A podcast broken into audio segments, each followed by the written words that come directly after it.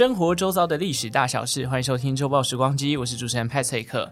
这个频道啊，秉持着分享生活历史的概念，所以举凡食衣住行娱乐的主题哦，都会出现在节目里头。那我们今天要来聊聊居住这一块哦。既然是住，自然而然就会联想到房子。但是说到买房，我相信大多数人都会闻之色变啊！天哪，平均要大概十年不吃不喝才买得起一间。我们今天不 focus 在房价或是房市的上面，想来跟大家聊聊跟房子有关的两件事情，一个是预售屋，另外一个就是房仲业喽。相信大家如果提到买房子，因为最近预售屋是很红的。预售屋的概念就是房子还没有盖好之前，你就可以先参观样品屋，然后如果你觉得喜欢的话，你就可以先付头期款啊，然后等完工之后再慢慢付剩下的费用。那关于台湾预售屋的起源是怎么来的？另外就是不说，大家可能不知道，我们台湾的防重业啊，这个数量已经超过统一 Seven Eleven 超商了。想当初这个产业一开始还是非法的，它的演变又有哪些有趣的故事？今天要来跟我们聊聊这两段历史的呢，是大家可能在财经新闻台或者是一些 Podcast 节目都很常听到的专家，一起来欢迎新传智库不动产执行长何世昌。哎，昌哥好。Hello，派崔克好，各位听众朋友大家好。今天我来到天桥底下要开始说书了。对，我觉得这个历史其实很有趣，因为台湾大概也是拜读了昌哥在他的粉砖上面提到的一本书，叫做《房市激荡五十年》。其实里面从一九六零年代就开始记录了房地产的一些呃变化，然后整个景气的循环。六零年代开始，我们知道台湾的经济开始起飞了，所以很多的这个呃有钱人就想要来置产啊，买房子，甚至有一些建商开始出现要盖房子，因为当下的这个房地产的需求是越来越大的。那有一段时间，有一个人非常红，我们等下请昌哥来跟我们聊聊，就是刘克东先生这位这号人物啊，他是华美建设的创办人，据说他就是开创预售屋制度的人，能不能跟我们分享一下？在那样的房市背景下，为什么会推出这样的制度？呃，为什么会推出预售屋这个东西呢？当然，各家的说法不一样。嗯，正如派崔克所说的，这个台湾呢，这个财经的历史相关的书籍很多，对。但是有一件事情很奇怪，讲房地产历史的书真的非常少，哦、真的 凤毛麟角。我刚才派崔克提到的这个《房市激荡五十年》，是我看过一本比较完整。那也比较少数的一本房地产的历史，但是它比较注重在政策跟房价的发展上。嗯，那关于整个房地产的销售啊，或者市场的演变，坦白说，写这部分的人还没有。真的。所以如果观众朋友有有兴趣，你如果可以自己写的话，你就变成一家之言，哦、全台就变专家了。是因为真的很奇怪，明明大家房地产是跟大家息息相关的事情，嗯、可是写这一种房地产历史却很少。对啊。那对，那所以呢？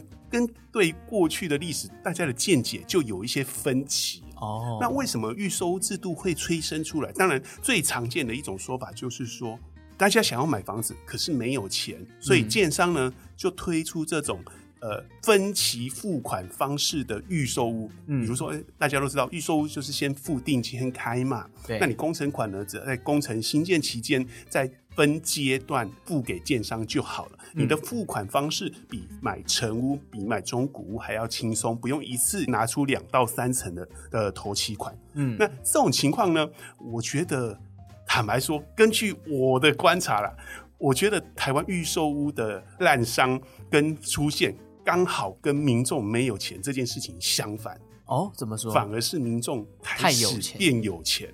哦，因为这个预售屋制度呢，是在你刚才提到，是在一九六九年的时候出现。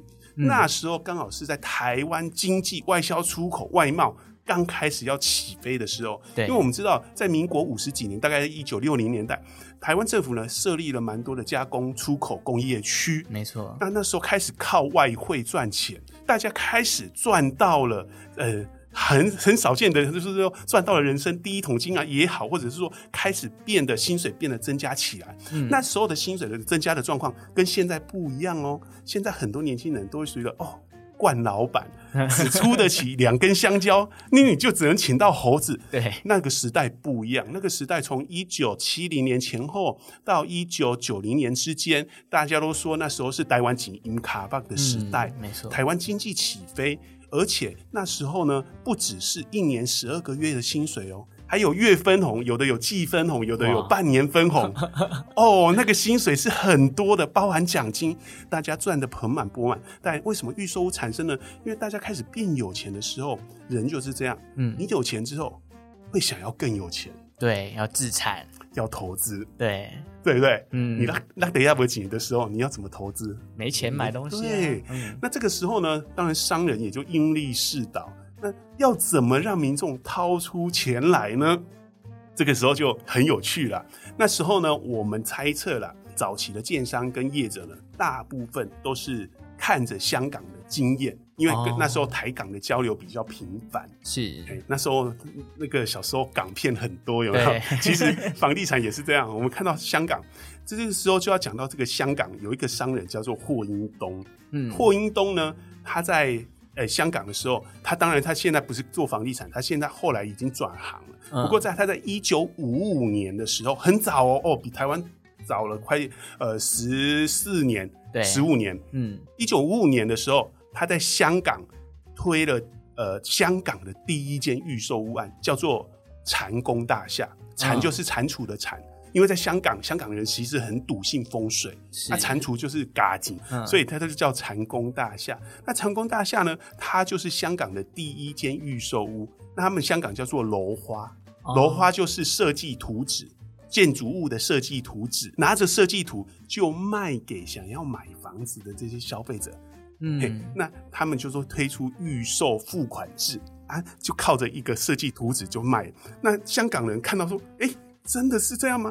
他们以前也没有买买过预售的经验，对啊，他们就看到哦，初期付款这么轻松，那感觉我付十趴、十几趴左右，我就可以买到一间房子，哎，听起来很有吸引力哦。嗯，结果这个长工大厦推出的时候就大卖，轰动一时。哦、那这种情况呢，当然也看在台湾商人的眼里，当然台湾商人是之后几年才开始发现这种情况，是，那就觉得香港可以，台湾为什么不行？嗯，那台湾后来这个台湾的建商跟代销业者就开始跟进这个做法。到一九六九年的时候，你就看到说华美建设推出了这个预售屋。嗯，那这个预售屋呢，在台湾，因为也因为大家口袋有一点钱，但是又没有太有钱，就是刚开始茁壮的时候。嗯，然后所以说，呃，预售屋的这个分期付款制呢，一开始只要付十到十五趴。很符合当时候民众的一个需求，以及资金的口袋资金的一个深度，嗯，所以呢，在这个预售案推出之后，哎、欸，也卖得非常的好哦，嘿，是，对，那当然就是大家都是互相看、互相学习啦。大家看着，哎、欸，这个华美建设也卖得不错，然后接下来有有其他业者也陆续的跟进。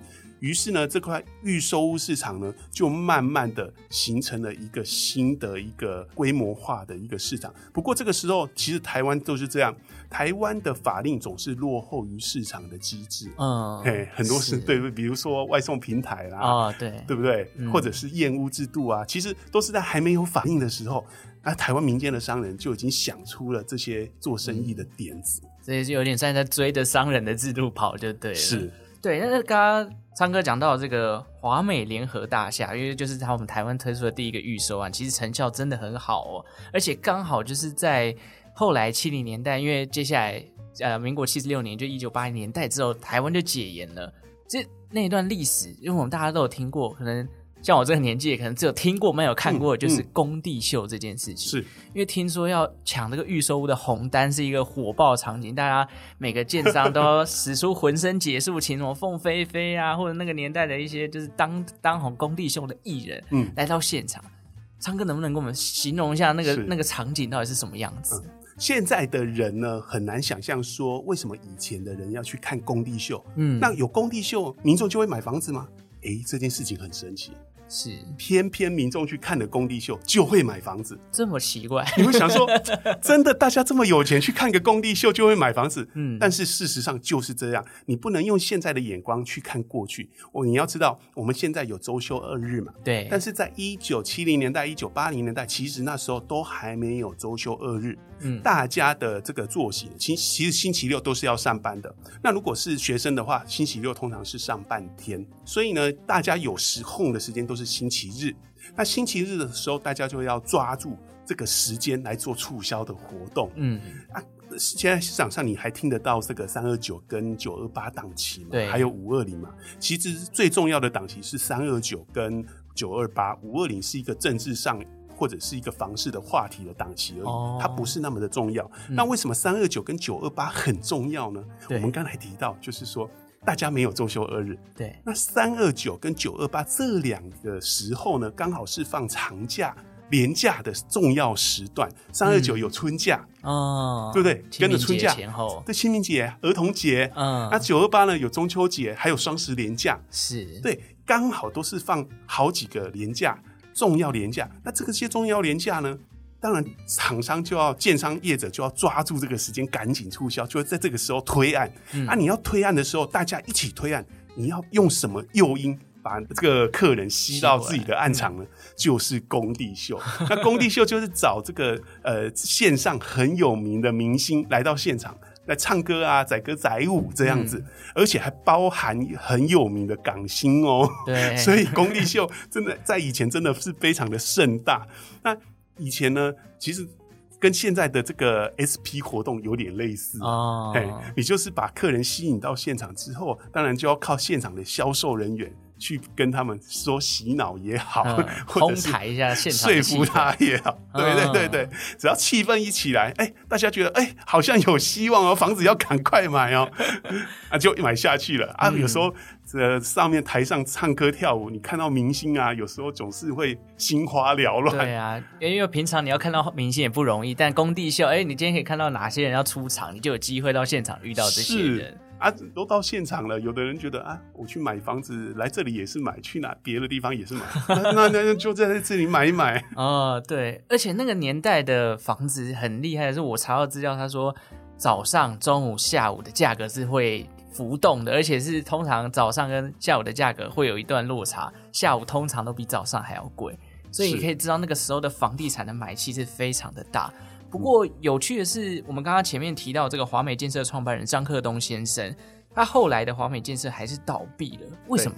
其实呢，呃，在一九八零年前后，就是民国七十年的那个时候，台湾整体经济有经历一段不景气的时候，嗯、其实更严格来讲是房地产不景气。嗯，那不景气的很重要的一个原因，跟现在有点相关，就是。地缘政治的冲突哦，那一方面也是因为供给量过大，价格涨得太快。是，那我们都知道，天底下没有只涨不跌的东西，嗯，涨多了它迟早要修正，只是哪时候修正而已。嗯，修正过后还会涨会跌，就要看未来的一个状况。那我们那时候经历了中美断交的一个关系，你知道，中美断交对台湾人的冲击是很大的。嗯，包含我周边有亲戚，一夜之间就决定全家把台北市的土地房子卖掉，出走到美国，哦，就直接移民到美国了。对对对，不过那时候出走的人都后悔了。我之前看过一个新闻，这也是真实的报道，就是有人把这个台北市的土地呢，在中美断交了之后，就把房子跟土地卖掉，卖了两千多万。嗯、那个时候两千多万是很大一笔钱哦。是。那为什么卖两千多万？其实他们可以卖更高，但是。大家没有信心，都贱卖抛售。嗯，那他出国去打拼，过了二十几年之后，他要再回来到台湾，呃，归根落叶归根。是，他发现买不起台北的房子，哦、房价涨得比他的薪水还快，所以他买不回来了。已经涨超过十倍，你知道，一九六九年那时候。台北市的房价一平才两三千块，哎呀，两三千块啊！现在是八九十、一百万以上了。现在是两两百万，两 两百三百万，所以真的买不回来。对，那那时候呢，呃，一来是呃，整个有地缘政治的冲突，大家对房地产比较没有信心；二来是价格也真的涨得非常的凶，是那供给量也过大。还有一个重要的原因就是。当时候的建商啊，其实你可以说成不务正业，或者可以说是多元投资。建商呢赚到钱，通常心态就有点膨胀了，哦，就到处投东投西，哦，就觉得可以做的跟自己的房房地产的事业一样大。其实不止一九八零年代这一波，一九八零年到一九九零年，甚至到两千年初，台湾的房地产业里面，建商倒闭的家数非常的多哦，对，从一九，尤其是一九九零年到两千年这段时间，我们房地产业就把它叫做失落的十年。嗯，因为这一段时间有很多上市贵建商都消失了，嗯、三彩建设啦、坚美建设啦，是。对，很多很有名的上市贵建商就倒了，就是因为他们的财务杠杆开的太大，嗯，乱投资啊，哎、欸，所以你会发现哦、喔，现在的建商都很保守，其实都是从那一波。战场里面活过来，所以他们现在呢，投资都比较保守。你如果说顶多就是有的建商停投资饭店而已，那其他的真的是没什么过度的投资，大部分都专注在本业。嘿，所以这也养成了说，这两千年之后到现在二零二三、二零二四年这个时段存活，而且存活得很好的建商，大部分的建商。都在本业经营上投注比较大的一个心力。嗯嗯，是 OK，听起来，因为在那个房市激荡五十年里面就有列出当时有一些银建股的股价哦，零点多元的都有，是而且很多家建商都开了很多饭店，比如说你刚才提到那个华美建设，是它也是在这个饭店业啊，甚至旅馆业上面惨遭滑铁卢啊，最后终于就倒闭了。所以可以看得出来，从这一段的过程当中，就像长哥讲的，哎，房市其实有起有落。可是有趣的是，在九零年代，九零年代台股也有大崩盘，从一万点跌回到两千多点，对，它的跌幅是八成。可是那时候的房市只跌了三成。所以，哎，看起来好像真的要房地产要比股市来的跌，其实是不太容易的一件事情。是因为讲到这个呃投资商品的本质啊，假如不管你怎么看房地产这个东西，它有自住功能，也有投资资产功能。嗯，那它的性质呢，跟股票是截然不同。股票是属于高波动、高风险，但是也是高获利。嗯，我们讲到刚刚台湾、香港，从楼花到台湾的预售屋制度，昌哥，其他国家有类似？预售屋的概念吗？其实过去呢，大家都讲说网络造成资讯时代的资讯大爆炸，嗯，但是我发现资讯大爆炸也带来了很多网络的流言，嗯，其中一个就是说只有台湾、香港、中国两岸三地在玩预售屋，这个是绝对天大地大的一个谎谎言。对，而且呢，这个留言也造成平均地权条例修法的一个误区啊，因为有学者主张说。台湾的预售屋不如把它废掉算了，因为只有两岸三地的人在玩预售屋。嗯，真的非让我非常惊讶。全世界各个先进国家都有预售屋，甚至连非洲、南非、嗯、奈及利亚。加纳这些地方都有预售屋，这是一个非常普遍，而且全世界都有的一个状况。我们举最近的一个重要的新闻，就是全球建商倒闭潮这件事情。是为什么全球建商会掀起倒闭潮？其中一个原因就是预售屋造成的。嗯，因为他们前几年卖的预售屋的价格在卖在市价，但是后来呢，营造成本上升啊。结果呢，卖太好，卖到倒，就是把自己压垮了。对对对，嗯、因为预售屋呢卖太多，手上一堆订单，结果这些订单入不敷出，哦、造成他们这些建商大量倒闭。所以这件事情也就足以证明说，全世界的预售屋是很常见的一个状况。是哦，这可是听起来，预售屋到底有什么优缺点？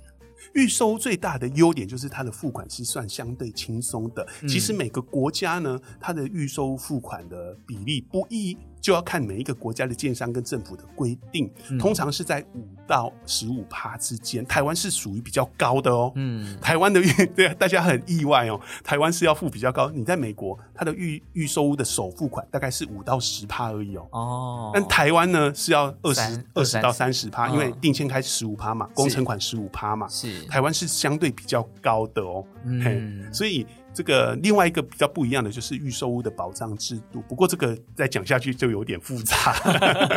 总之就是因为你毕竟等于说预售屋就是看那张工程图纸嘛，所以它可能还有一个大的缺点就是，如果未来建商盖太慢倒了，嗯，有没有相关的法规可以去做保护？对，这就是后面的故事了。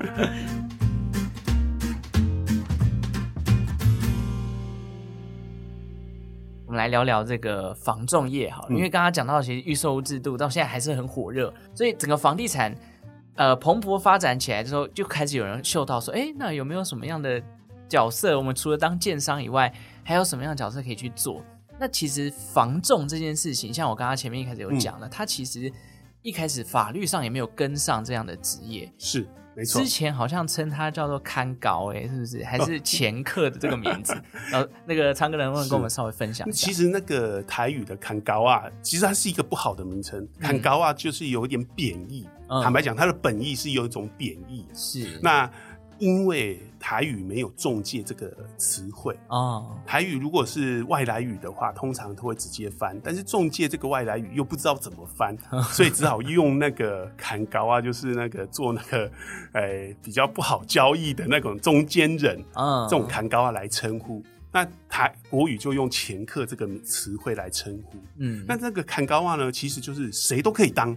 不管是爸爸妈妈、阿公阿妈，还是邻左右邻居，你只要有人脉关系就可以当。哦，他通常都是那种人脉比较广，或者尤其是有一种代书，啊以前叫代书，现在叫地政士。嗯，以前代书呢，很多都充当掮客的这个角色，嗯，因为他们常常经经手这个房地产的买卖嘛，所以他们认识地主也比较多，嗯，买房也比较多，所以他们通常会来。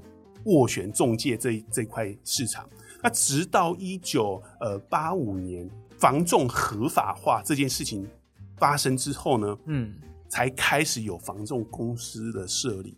那第一家公司也很有趣，第一家公司是太平洋房屋，嗯，是。但是太平洋房屋，我们现在的太平洋房屋，它不只是做中介，它其实是代销占比较大的 对、嗯、对，所以这个也蛮有趣的。那那个时候出现之后，之后在两千年又出现了一个不动产经纪业条例。嗯，这个时候呢，就出现人必归业，业必归会的一个状况，就是你啊，如果要做不动产经纪业，是你这一家公司一定要有一个不动产经纪人，要考取执照，你才能开一家店。嗯，那这个情况，这个规定也促成了说。大家都去考不动产经纪人，可是不动产经纪人也没有那么好考，嗯、所以呢，很多中介业的店头就开始去租牌照啊、哦，还用租的、哦？对，所以你会看到说，哎，很多怎么现在你刚才讲说，哎，现在中介的开店数比统一超商还多，嗯，其实呢，很多店那个不动产经纪人的这个。证照也不是不一定是自己的，但很多都是租来的。哦，哦，所以他其实考试不是像我们想象那么简单。对对对，哦，所以这个蛮有趣的啊。如果你以坊间的价格来算呢，一年呢至少会租个十万块，十到十二万至少。嗯，哎，通常如果你租到更高，可能租到十五万块，哦，一个牌照。所以，如果你缺钱啊，你又很会考试，你说你可以去考个证照。哎、欸，这还不错，年收被动就有十万到十五万。对对对，这是蛮有趣的一个地方。是，所以其实就像昌哥刚刚讲，一九九九年的时候，台湾的这个不动产经纪业管理条例是实施的，就等于说一个法制化的分水岭在这个时候出现了。那就像我刚刚讲的，其实。呃，内政部的统计数据，二零二三年十月份的资料是全台的不动产经纪业的许可家数来到了九千六百一十二家，嗯嗯、比 Seven Eleven 的六千七百多家还要多。那可是我就很好奇啊，就是房地产已经没有像当年一样，我工地秀啊，大家人人要抢红单这样的局势。可是为什么不动产经纪业还是一路的往上涨，甚至到这种突破 Seven Eleven 记录的这样的一个规模呢？其实呢，说来说去就是两个字，嗯，好赚。真的那么好赚吗？但是也要有你有能力赚，嗯、也不是每一个人都赚得到钱。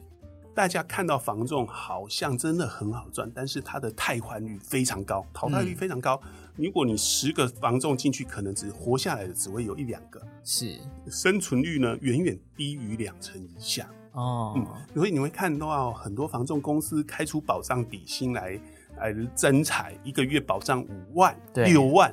但是坦白讲，你领完那个保障底薪之后，要活下去的人真的非常的少，而且很多人连保障底薪都领不满就走人。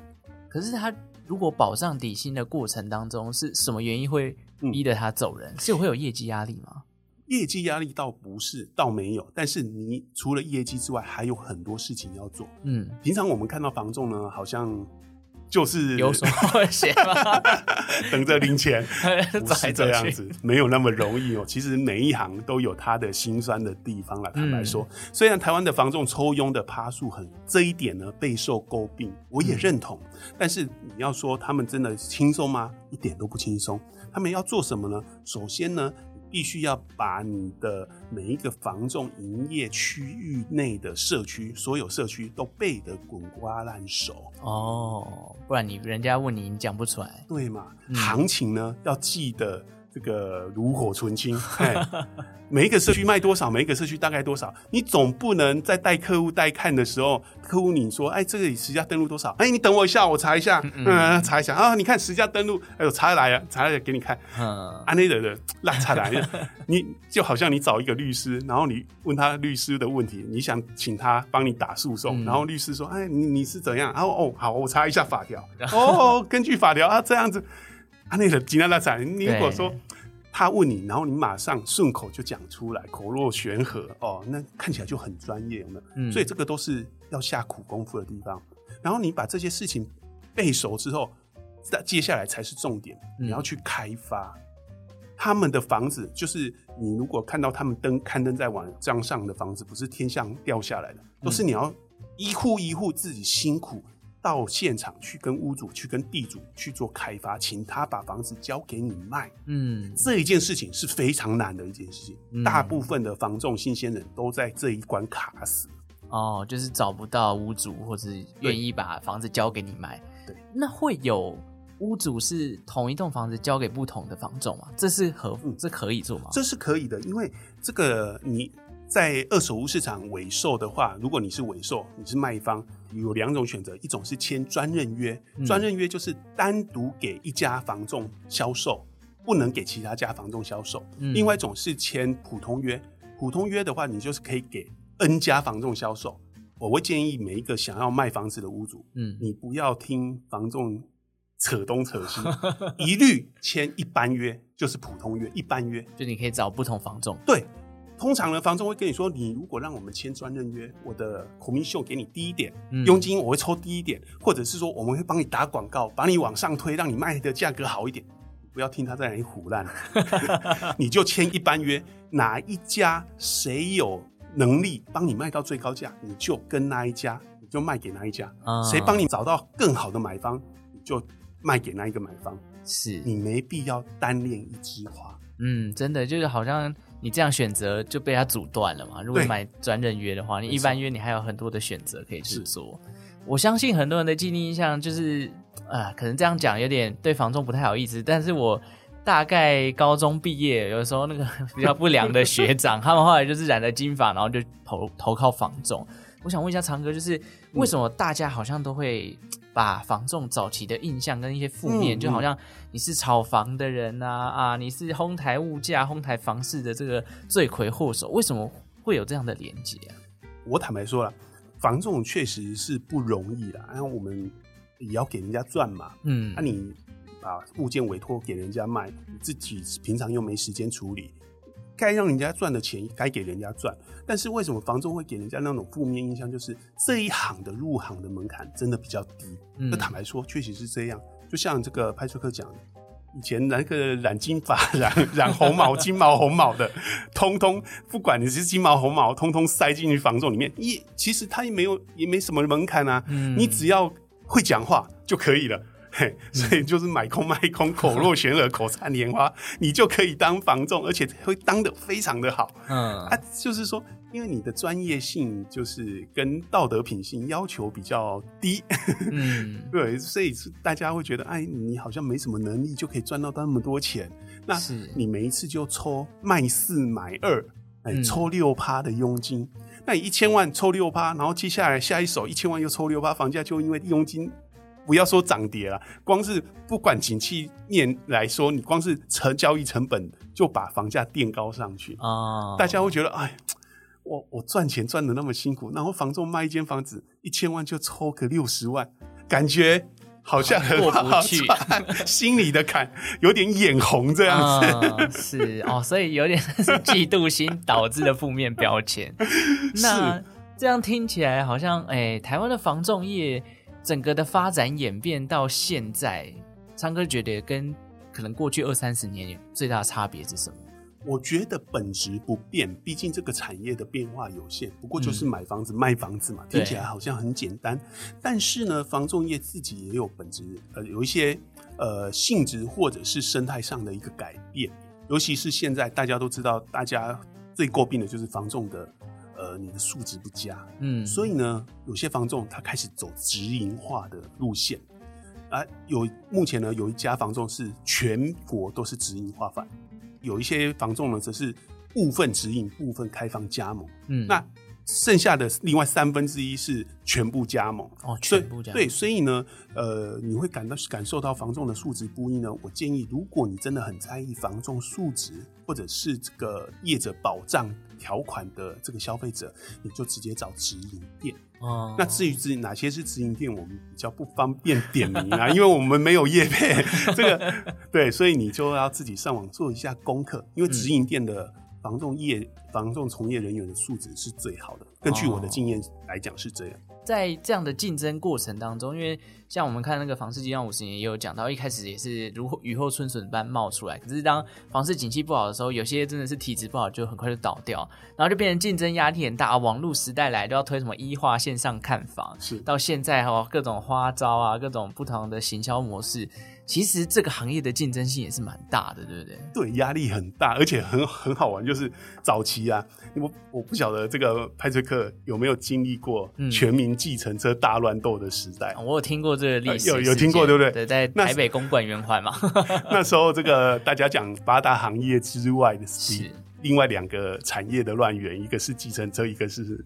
就是房仲，就是 到处打架的哇啊！现在好好多了，现在房仲素质普遍都提升了，也没有到说群殴的那个阶段了。那、嗯、早十可能十年前还有听过，但现在真的比较少，因为总公司还是会控管加盟店的素质。嗯，OK，所以听起来这五十年来，从预售屋的制度，从台湾的经济起飞到。呃，可能后来房市越来越热，越来越多的房仲业者也出现了，然后也有法规的制定。但是台湾这五十多年来也经过了很多的循环。我想最后既然都聊到房市了，嗯、就来问一下长哥，你觉得房市真的有可能会再像之前出现失落的十年这件事情？我目前看起来是比较低的。为什为什么出现失落的十年？它有一个重要的背景因素，嗯、是因为实施容积率管制。嗯、在容积率管制上路之前，大家开始疯狂的抢建。那、嗯、因为疯狂的抢建呢，导致一九九零年代到两千年初那一段十一年的时间里面，完工的房屋数量高达一百七十多万户。哦，所以它的完工量非常的惊人，导致市场供过于求，才会出现失落的十年。嗯，但是这个情况呢，到现在都还没有重复的发生，所以大家还想要看到失落的十年，恐怕还要再等一等。啊，就是等于说那时候的供给大爆发，所以那需求没跟上。现在一年完工的量顶多顶多也才十二十三万栋，那那时候一年平均超过十七万栋完工。嗯，哎，所以那个量差异蛮大的。好，那看来要等房价跌，还要再等呢。OK，好，像我们今天请到昌哥聊这些历史，我相信大家对于房地产啊、预售屋啊、房仲业，因为其实也是我的听众问我说，哎，派翠克有没有好奇过，为什么房仲业可以这么的热络？然后它的历史由来是怎么样？那相信大家今天听完这集。可能对于整个历史脉络会比较清楚。那如果大家对于房市啊，或者是台湾房地产的观察，或者是你真的有想要买屋，哦对于整个房地产的研究，大家也可以去追踪何世昌老师的这个呃粉丝专业，叫做 何世昌的房产知识把费家。最后我再补充小小一点，嗯、就是很多朋友会问我说，为什么现在房仲业房仲家数开这么多都没有倒？嗯，我跟大家讲一个简单的道理，就是。比如说，在五六年前，中南部的房子一一间顶多是五六百万，嗯，那你抽个六趴也才三十几万，对，可能是不三十几万，甚至不到。你看现在台中南部的房价涨了一倍以上了，一间都要一千多、两千多万。嗯，你想想，你抽六趴，你现在两千万抽六趴就一百二十万，就跟过去抽三间、抽四间。所以，因为房价上涨的关系，导致他们抽的佣金变多，他们即使交易量变低了。嗯还是可以安稳的活下去。对，这样静下来想一下，他也没有什么经营成本上升的问题哦。难怪他的这个基本底薪可以越开越高，原来就是这样子。好，那今天也非常谢谢昌哥的分享，谢谢。好，感谢大家收听这个周报时光机，有五星好评送出来，把节目分享出去。最后感谢正在收听的你，为我创造了一次历史的收听记录。我们就下次再见喽，拜拜。拜拜。